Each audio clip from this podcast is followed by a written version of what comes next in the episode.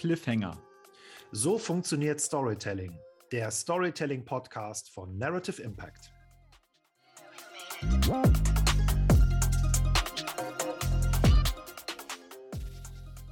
Hallo und herzlich willkommen zur sechsten Folge von Cliffhanger, dem Storytelling-Podcast von Narrative Impact für alle, die einfach besser und vielleicht auch professioneller Geschichten erzählen wollen. Und für alle, die finden, dass mehr und besseres Storytelling im Beruf, im Unternehmen und im Leben helfen kann, besser zu kommunizieren. Egal, ob man als Journalistin arbeitet, in Corporate Communications, Marketing oder, oder, oder. Oder wenn ihr einfach nur euren Kindern die coolsten Gute-Nacht-Geschichten erzählen wollt. Hier bei uns beim Cliffhanger Podcast seid ihr richtig. So ist es. Und das sagt Gunnar Brune, mein sehr geschätzter Kollege und Stratege. Und äh, das wisst ihr natürlich schon aus den anderen Folgen. Und äh, Gunnar ist wie ich ein riesen Storytelling-Fan und wie ich jetzt gerade höre, auch ein gute Nachtgeschichten-Fan, wobei ja eigentlich ich hier der Typ ja, bin genau. mit den beiden kleinen Kindern, die abends nicht pennen wollen. Ja, trotzdem, trotzdem großer Fan und äh, lest die ein oder andere noch. So ist es also. Und Jörg ist von uns beiden der Journalist. Zusammen machen wir Workshops, beraten Unternehmen und entwickeln kreatives Storytelling mit unserer Firma Narrative Impact. Genau, richtig. Ende Werbeblock und ich blicke einmal kurz zurück. Äh, auf die vergangene Folge. Unser letztes Thema war nämlich Storytelling in der Popkultur. Wir haben also über die Hobbits geredet, über die Jedis, also die, äh, die Krieger in, bei Star Wars. Und wir haben über Boxer gesprochen, also genauer über Rocky und vor allem bei Rocky 1. Und heute schauen wir uns diese Figuren nochmal genauer an. Denn zu dem Werkzeugkasten eines guten Storytellers gehört ja die präzise, emotionale und nachvollziehbare Darstellung von Figuren in Geschichten. Mhm. Und dabei kann uns etwas helfen, was wir Archetypen nennen. Ja, genau. Und also mit Archetypen sind so, könnte man sagen, idealtypische Charaktere gemeint. Und Idee, die stammt eigentlich aus der analytischen Psychologie. Archetypen wurden so in ihrer Grundform äh, vom Psychi Psychiater äh, Carl Gustav Jung oder man sagt auch oft C.G. Jung in den 30er Jahren entwickelt. Das, der war, glaube ich, Schweizer. Und diese Theorien sind jetzt aber keine eigentlichen Storytelling-Theorien, sondern beschäftigen sich mehr mit Strukturen der menschlichen Psyche. Oder Gunnar? Genau, richtig. Ähm, gilt also, man muss genau hinhören, muss seine eigene Meinung dazu binden. Wir haben aber gleich auch eine kleine Diskussion. Es gibt viele Storytelling-Trainer, die sagen, dass die Archetypen, die sie nutzen, von Carl Jung entwickelt wurden. Da muss man auch mal genauer hinschauen. Und wenn man das tut, dann sieht man, dass das so nicht stimmt. Mhm. Am ehesten hätte nämlich Jung hier von archetypischen Bildern gesprochen und da wird es eben schon komplizierter. Aber da bin ich jetzt einfach mal vorsichtig, sage, schaut euch das genauer an, bildet euch eure Meinung. Wir als Nicht-Psychologen werden jetzt nicht die Terminologie von Jung diskutieren. Tatsache ist aber, der hat da eine gute Idee gehabt und die inspiriert dazu, Storytelling besser zu machen. Hammer, genau. Denn wir sind ja, ne, der Gunnar und ich, Storyteller und keine Psychologen, also genau. wenn dann genau. Küchenpsychologen. Maximal. Äh, und, ja, genau. Und vieles im Storytelling folgt eben nicht den Ansprüchen, die man an die Wissenschaft stellt, sondern es hat auch viel mit Erfahrung zu tun. Ne? Was hat sich in der Praxis als gangbar erwiesen äh, und was funktioniert eben nicht. Hm? Genau, genau. Das ist, das glaube ich, im ganzen Storytelling ganz wichtig. Da wird ja viel auch mit wissenschaftlichen Beispielen gearbeitet die sind oft kritisch zu sehen. Schaut euch das genau an. Ich sage auch nicht, dass die Wissenschaft hier nichts zu suchen hat. Ich würde mir tatsächlich noch mal mehr ernsthafte Wissenschaft dazu äh, wünschen. Ähm, aber es ist eher einfach ein spannendes Feld. Also, es gibt in den Diskussionen diese Listen von Archetypen. Und ähm, da gibt es eben mehrere von und in verschiedenen Sprachen haben die auch unterschiedliche Namen. Ich stelle einfach mal eine Liste vor, damit man das ein bisschen anfassen kann. Wir mhm. haben also die oder den Magierin. Wir haben die, den Heldin. Wir haben die, den Schöpferin. Wir haben die, den Entdeckerin. Wir haben die, das wird mit dem Gendern hier lustig gerade, Gunnar. Ne? das ist toll, hier zuzuhören. Ja, ich glaube, gerade hier ist das, ist das wichtig. Ich glaube, so eine, eine respektvolle Sprache, die zeitgemäß ist, verlangt das. Und ich glaube, jeder, der hier zuhört, merkt, boah, der kämpft da noch ein bisschen mit aber das, das gehört irgendwie dazu. Wir können unmöglich über Archetypen sprechen und jetzt hier einfach ein generisches Maskulinum raushauen. Hast du vollkommen Mal noch im Singular. Also ich, beim, ich weiß, es gibt eine Diskussion um den Plural, ähm, ob der vielleicht sozusagen angemessener wäre. und so weiter. Ich glaube, wir können hier in dieser Diskussion, in diesem Podcast nicht einfach einen generischen Maskulinum bei Archetypen hinsetzen und komisch. so tun, dass wir uns damit wohlfühlen oder damit, dass sich andere damit wohlfühlen. Das genau. geht einfach nicht und da muss man eben Welt, damit arbeiten. Sprache ist dynamisch so ist und soll so bleiben. Und denn diese Welt ist ja offensichtlich auch voller Heldinnen und nicht nur voller Helden. Pardon, und allem, mach das, mal weiter. allem, was dazwischen ist. Also, und allem, was ähm, dazwischen ist. Ich, ich empfehle allen, die sozusagen da auch die Zwischentöne mögen, die Elias und die Figur des Achill, ähm, der, glaube ich, zwischen äh, Mann und Frau und ähm, darüber hinaus und dazwischen sehr, sehr viele in, interessante Facetten abdeckt von den Schönen und von den Hässlichen. Also lest die Elias. Sie ist großartig, sie ist ganz anders als das, was man euch normalerweise erzählt. Es ist eigentlich schon fast modern geschrieben. Wahnsinn. Okay. Gunnar, wir biegen zurück zur Liste. Ja, du warst, genau. ich, gerade bei der, der dem bei Entdecker. Genau. Bei der oder dem Held in ein, Schöpfer in, Entdecker in, Hel Rebel in, Närrin, die Liebenden oder die Liebende, die Mutter, da können wir jetzt nicht äh, die Variante machen, äh, die der Jedermann, Jedermann in, ist irgendwie der Jedermann ist so ein feststehender Begriff. Da bin ich jetzt ein bisschen gestolpert, als ich mir das überlegt habe, wie, wie ich diese Person eigentlich korrekt benenne. Herrscher in, kein Problem. Unschuldiger, Unschuldige, ähm, Weise, Weisen. So, diese Liste ist nicht final definiert. Wir haben also Zehnerlisten, wir haben Zwölferlisten und alle behaupten, sie hätten da ähm, neuronale Netze und äh, neuronale Wissenschaft und was weiß ich nicht alles eingesetzt. Ähm, am Ende sind das Erfahrungswerte, die ähm, gute Storyteller nutzen. Die Mutter zum Beispiel, die kann gerade in den englischen Versionen, ist die manchmal nicht Mother genannt, sondern Caregiver. Das sind natürlich Unterschiede, weil die Mutter als Figur noch ganz andere Sachen mit sich trägt. Oder wir haben in einigen Listen haben wir einen Held genannt und in der anderen Liste haben wir einen Krieger an der gleichen Stelle oder einen Soldaten. Und das sind natürlich ganz unterschiedliche Dinge. Mhm. Also, wie ich es verstehe, die Archetypen werden also für Storytelling in so Gruppen zusammengefasst, ne? genau. ne? Und diese, und innerhalb dieser Gruppe stehen diese Archetypen also für Werte oder Eigenschaften. Ist das so richtig, Gunnar?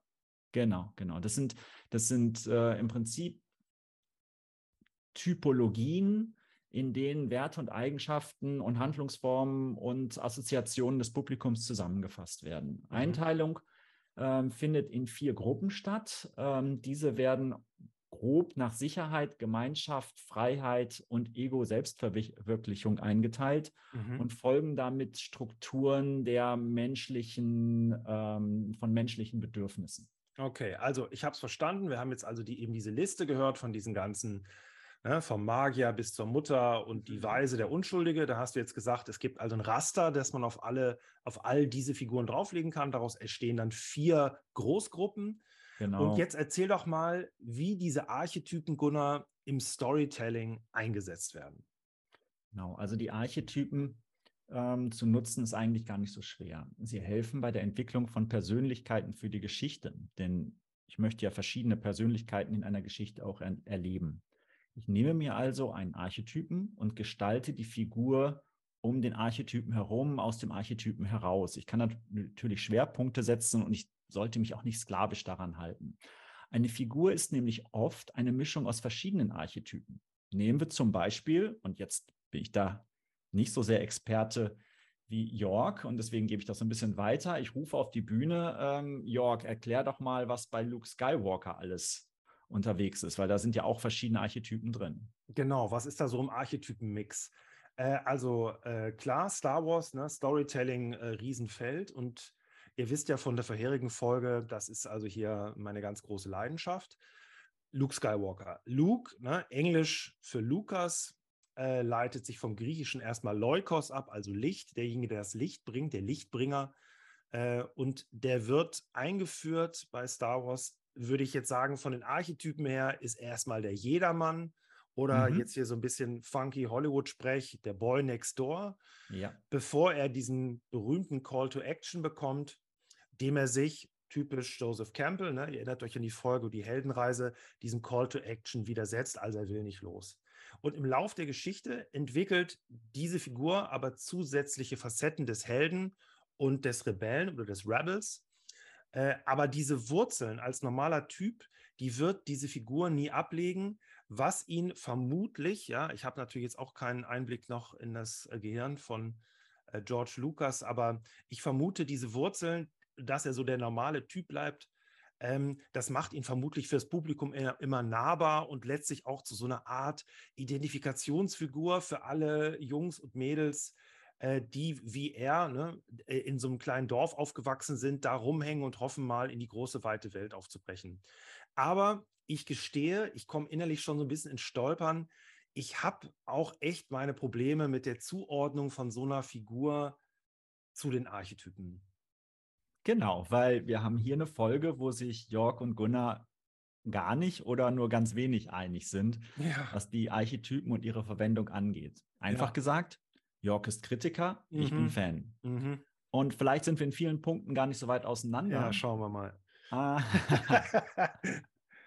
Aber ich denke, das ist der Zeitpunkt, wo Jörg mal sagen sollte, hey, was stört dich hier?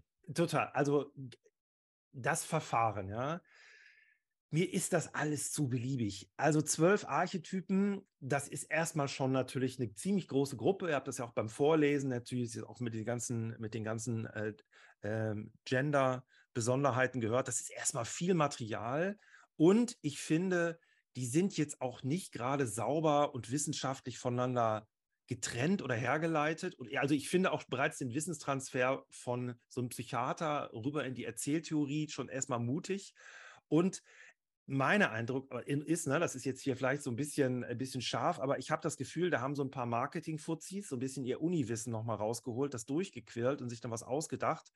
Und am Ende wird es dann doch, finde ich, ziemlich wahllos gemischt, denn klar, man kann sagen, der, äh, der Luke in Star Wars, der ist jetzt ein Held und klar, der ist auch ein Jedermann, toll, aber also, was kommt denn jetzt daraus? Denn das ist eigentlich erstmal nur so eine irgendwie hergeleitete Theorie, die jeder für sich selber dann auch finalisiert und dann auch ja auch beliebige Kombinationen zulässt. Denn, und das hilft mir ja gar nicht weiter, denn man könnte jetzt im Falle von Luke Skywalker auch sagen, er ist natürlich auch der Krieger, uh, ja, Riesenerkenntnis, weil er jemand ist, der kämpft. Und er ist in den späteren Folgen aber auch der Weise und der Magier, ne, der Mann im Schneidersitz, der da auf der Insel crazy durch die Gegend schwebt. Also will sagen, da ist also eine Menge im Pott und am Ende wird dann auch sehr viel, wie ich finde, einfach ein bisschen beliebig zusammengemixt. Das wäre meine Kritik, Gunnar. Und jetzt du. Ach, das ist, es ist, es ist schwer zu diskutieren, wenn man sagt, der andere hat ja recht. Also gut gesprochen. Und ich muss dir tatsächlich in einigen Punkten recht geben. Ja, super. Wenn man sich mhm. Die Modelle und sozusagen auch die Verve, mit der das mit der Überzeugungskraft äh, nach vorne getragen wird, dann ähm, sieht man in den Details eine Menge Probleme. Mhm. Aber die Archetypen sind eben dennoch hilfreich, weil sie eben auch so ein bisschen funktionieren wie eine Geschichte, so wie ich Geschichten und Strukturen erkenne und damit er mich erinnere und in der Lage bin, das für mich zu übersetzen, helfen mir eben auch die Archetypen. Mhm. Ähm, schauen wir erstmal, wo die Probleme liegen. Ein yes. gutes Beispiel sind die Archetypen Heldin oder Mutter oder Schöpferin. Helden weisen als Archetyp eine starke Verwandtschaft zum Rebellen auf, denn auch Helden treten ja immer gegen gegnerische Ordnung an. Wir haben also hier irgendwie die Gefahr der Verwechslung. Das ist irgendwie nicht so eindeutig. Teilweise wird ja auch der Archetyp des Soldat oder der Soldatin genannt. In dieser Interpretation dominiert dann eine dienende, sich opfernde Tendenz. Also ich meine, der Rebel, natürlich opfert der sich manchmal, aber das ist irgendwie nochmal was anderes als der Soldat, der sozusagen Befehlen gehorcht und was weiß ich nicht noch alles.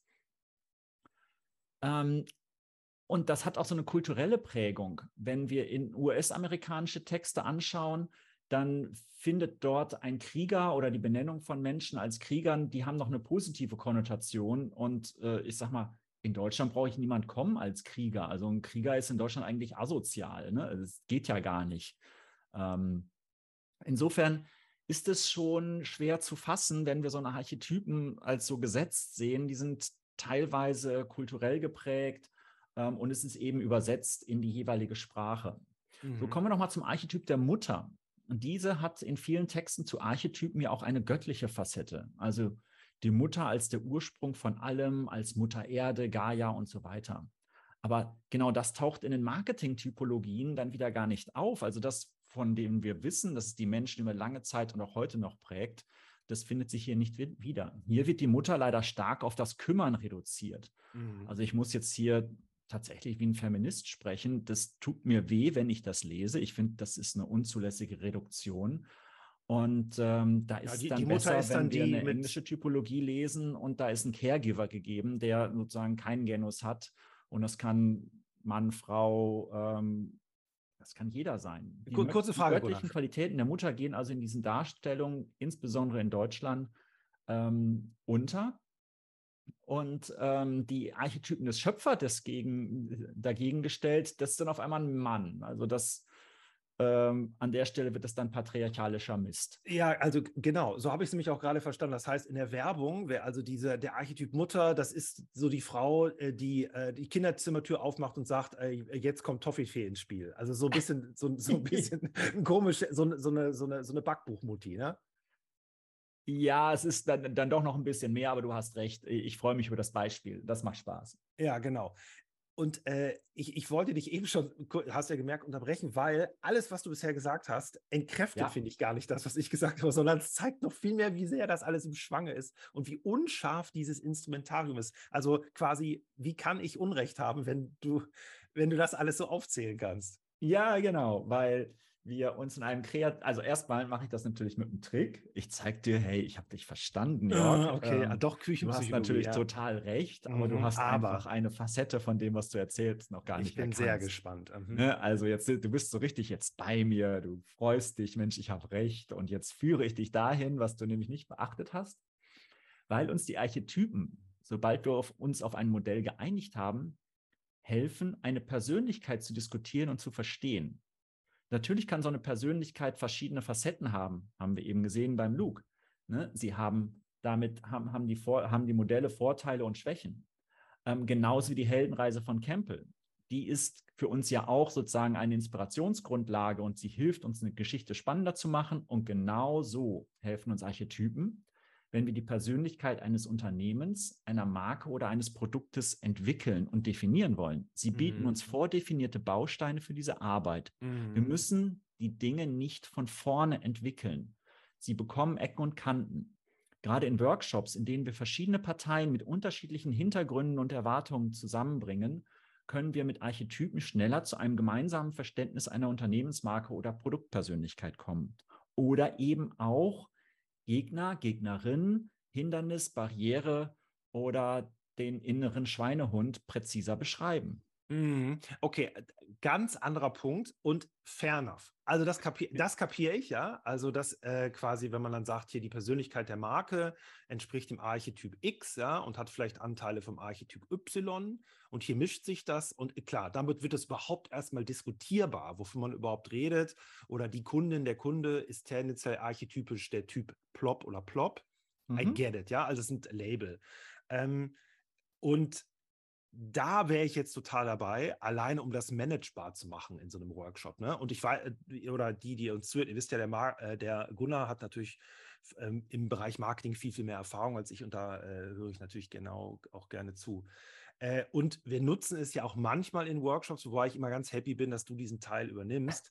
Also, also wie nutzen wir sie jetzt, wir als Firma, aber eben vor allem hier geistig getragen von dir, ja, Gunnar? Also der Archetyp oder die Archetypen sind also Bausteine, um Persönlichkeiten mit weniger Aufwand beschreiben zu können, was ich jetzt erstmal logisch finde und arbeitsökonomisch und als Werkzeug, äh, um beim Storytelling-Arbeit letztlich schneller ans Ziel zu kommen. Man kriegt diese Positionen besetzt, weil halt man Schachfiguren hat, die einfach Fähigkeiten haben und nicht irgendwelche Figuren. Und auch als Hilfsmittel für den Einstieg, äh, also wenn man als, an Grenzen stößt, äh, dass es eben nicht mehr funktioniert, schmeißt man es über Bord, aber dass man erstmal so eine Öffnung hat, wer sind denn diese Figuren? Also das macht jetzt, finde ich, Sinn, wie du es argumentierst und es macht natürlich sowieso Sinn, weil meine Arbeitserfahrung mit dir in den Workshops so ist, dass das ja ich, das klingt jetzt komisch, ja, es wird gern angenommen und es funktioniert eben. Und das ist natürlich am Ende das schlagende Argument, ja. Genau, genau. Und ähm, das ist natürlich auch klar, wenn eine Persönlichkeit so holzschnittartig daherkommt, dann wird sie langweilig. Wenn ich also mhm. die Typologie kenne und ich gucke einen Film und dann denke ich so, ey, Leute, ich, ich sehe sozusagen den Bauplan der Geschichte durch, dann wird das alles langweilig.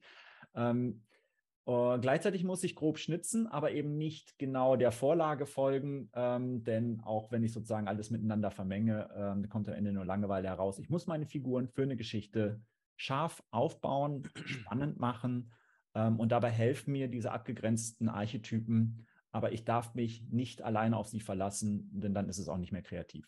Ja, mega Beispiel dazu und für mich fast ein Schocker. Ähm, das ist das Interview gewesen, Gunnar, vielleicht erinnerst du dich, äh, die Master Storyteller, das sind Interviews, ja, genau. die wir auch auf der Website haben mit Leuten, von denen ja. wir den Eindruck hatten, das sind auch sehr gute Storyteller und machen das toll. Und da hatten wir mal einen oh, vorletzten Sommer oder so, habe ich den, äh, einen Autor hier aus Kreuzberg getroffen, und zwar den Thomas Elbel. Und Thomas schreibt also sehr erfolgreich Thriller und auch so ein bisschen Science Fiction, aber was also. War das der mit der Bombe unterm Tisch? Äh, das war der mit der Bombe unterm Tisch, genau. Also das ist, das klingt jetzt ein bisschen weird, aber es ist. Äh, nee, ist ihr, müsst, ihr müsst auf unsere Webseite gehen und die Interviews nochmal lesen. Ja, ja, genau. Also, anyway, Thomas, ja.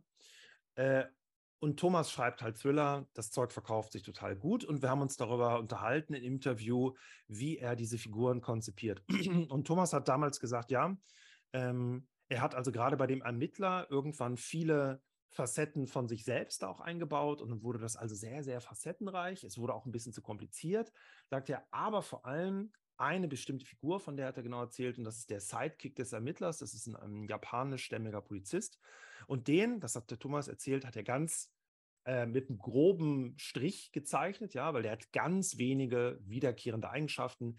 Der ist maulfaul, der haut, wenn er redet, total harte Sprüche raus und ist ein bisschen so ein zynischer Typ. Also eigentlich ganz, wenn man so simpel. Und dann hat Thomas erzählt, er hat mal versucht, diese so die Figur ein bisschen aufzubrechen und komplexer zu machen. Und dann hat das, der Verlag ihm das Feedback gegeben und auch seine Leser, mit denen Thomas in Kontakt ist, nicht machen. Diese Figur soll so sein, wie sie ist. Und das fand ich jetzt total, also im ersten Schritt total überraschend und denkt so, hä? Mhm. Ein äh, Autor, der irgendwie Literatur so macht, dass man darauf Bock drauf hat, das muss doch jetzt in Anführungsstrichen, ja, echt sein und nahbar und realistisch. Und aber Thomas hat gesagt, nee, nee, erstmal, das sprengt so eine Erzählung total. Das, das, das muss ja in irgendeiner Form auch schlank sein, was man erzählt. Und ähm, das wenige, also so wie vielleicht auch jetzt mein Bild, ja, etwas gekocht mit wenigen Zutaten, die aber sehr gut sind, das ist vielleicht viel, viel besser, als wenn das 23 Gewürze enthält. Und das fand ich total interessant und ist, finde ich, ein super Argument für den Archetypus, nämlich wenig, klar, wiedererkennbar, alles super, hyperkomplex, hyperrealistisch, kein Schwein kapiert. Deshalb die Archetypen hier ein super Mittel, das immerhin von jemandem genutzt wird, wie dem Thomas Elbel, der halt ein sehr erfolgreicher Autor ist. Das fand ich total interessant. Also an der Stelle stimme ich dir also total zu. Ende Exkurs. Ha. Also, dann, dann, muss ich ja nicht zusammenfassen, dann kann ich es dir übergeben und sind wir beide happy. Ja, genau. Dann fasse ich nochmal zusammen. Also, die Archetypen, ja, die haben also ihren Ursprung in der äh, in der analytischen Psychologie. Ne? Und also die Idee wurde von anderen Disziplinen aufgenommen und wurde äh, zu so einer Storytelling-Technik weiterentwickelt. Ursprung das ganze Ding bei Carl Gustav Jung oder eben auch abgekürzt C.G. Jung. Karl Gustav Jung würde sich wahrscheinlich grausen, aber das macht nichts. Das ist jetzt ein, mittlerweile ein ganz angesehenes Mittel, das eben ganz viel genutzt wird. Und ihr habt auch schon gehört, der Gunnar hat ja also da äh, ganz viel Genauigkeit in der Anwendung und ich stehe dabei und helfe, aber er hat wirklich eine sehr, sehr hohe Expertise. Mhm. Äh, in den meisten Modellen werden, wie eben beschrieben, zwölf Archetypen genannt und diese Archetypen stellen letztlich Idealtypen dar in einer Figur, einer Erzählung und finden sich meistens äh, eben in diesem Kontext. Und oft werden sie untereinander kombiniert und manchmal stehen sie sogar ein bisschen kon in Konkurrenz zueinander. Also die Figur hat den einen Tan Anteil als auch den anderen. Und jeweils äh, drei Archetypen werden äh, zusammengefasst in so Großgruppen. Und diese Großgruppen heißen also, die haben also Leitwerte, die diese Großgruppen miteinander vereinen. Und das eine ist also Ego, das andere ist Freiheit, das nächste ist Gemeinschaft und der letzte Großpunkt ist die Sicherheit. Und äh, keins dieser Modelle, also egal wie man das jetzt einsetzt, ist ohne Schwächen. Und meine Ansicht, unsere Ansicht ist, dass man da also ganz pragmatisch sein muss und mit so einem Bewusstsein, dass es eben auch Nachteile hat, aber eben einen voranbringen kann in Workshops oder bei der Schreibarbeit oder bei der Konzeption einer Geschichte. Und äh, Archetypen helfen, Persönlichkeiten zum Beispiel von Marken schneller greifbar zu machen. Und da bin ich also sofort äh, dabei. Und ich finde es total logisch auch, dass Gunnar diese äh, Arbeitstechnik so mag. Ähm, sie sind aber eher, und jetzt klaue ich schon wieder ein, ein, Wort, das ich von Gunnar vor ein paar Jahren ge ge gelernt und geerbt habe, Absprungbretter. Und das ist genau das richtige Bild. Wirklich, es ist total on spot, finde ich, ja. Äh, Gunnar. Und man fängt mit der Sache an, hier ist sie richtig, damit kommt die Arbeit, kriegt die Dampf und dann sagt man, und von dem Punkt kommt der nächste Hüpfer. Es ist ein perfektes Wort dafür. Sie sind Absprungbretter und sie sind nicht das Ergebnis. Man genau. startet mit ihnen. Ne? Sie sind also ein Werkzeug und ähm, das hinter dem Ergebnis der Arbeit, der tollen, spannenden, wirksamen äh, Geschichte irgendwann zurücktritt. Ne? Das ist also ein Ding, was mich dahin bringt. So sieht es aus, Gunnar, oder? Ja. yeah. Gut. Das können wir jetzt beide unterschreiben. Und mhm. vielleicht habt ihr jetzt auch Interesse gewonnen, mit den Storytelling-Archetypen ähm, zu arbeiten. Oder ihr seid ganz anders, an, ganz anders aufgestellt und habt eine ganz andere Meinung, dann lasst uns sprechen. Ihr erreicht uns wie immer über die E-Mail cliffhanger at narrativeimpact.com und gerade zu diesem Thema, wo ihr merkt, wir ringen damit, wir finden das super in der Anwendung, haben aber doch erlauben uns da teilweise unterschiedlicher Meinung zu sein, freuen wir uns natürlich umso mehr auf Feedback von euch. Super. Und wir hatten ja auch mal gesagt, für eine gute Geschichte ist Konflikt gut, ne? Und wir haben hier so eine, so eine positive Reibung, die Wärme erzeugt, Gunnar, würde ich sagen, oder? Genau. Super. So, und jetzt wird es Zeit für einen Ausblick auf die nächste Folge. Dabei erzählen wir Geschichten von Mutter Erde, Schöpfern, Rebellinnen und Heldinnen. Ihr ahnt es, die nächste Folge wird die Fortsetzung zum Thema Nachhaltigkeit und wir konzentrieren uns dann auf die Rolle von Narrativen im Storytelling zur Nachhaltigkeit. Von Greenpeace und Fridays for Future bis zur Extinction Rebellion. Super, da freue ich mich schon drauf. Cool. Bis dahin, wir bedanken uns bei euch allen fürs Zuhören. Wenn ihr Fragen zum Thema Storytelling und zur Popkultur, wie aus unserer letzten Folge habt, oder diesmal zu den Archetypen oder auch noch zur Nachhaltigkeit, schreibt uns, schreibt uns gerne eine E-Mail an. Ich wiederhole es nochmal: cliffhanger at narrative-impact.com. Bis dann. Tschüssi. Tschüss.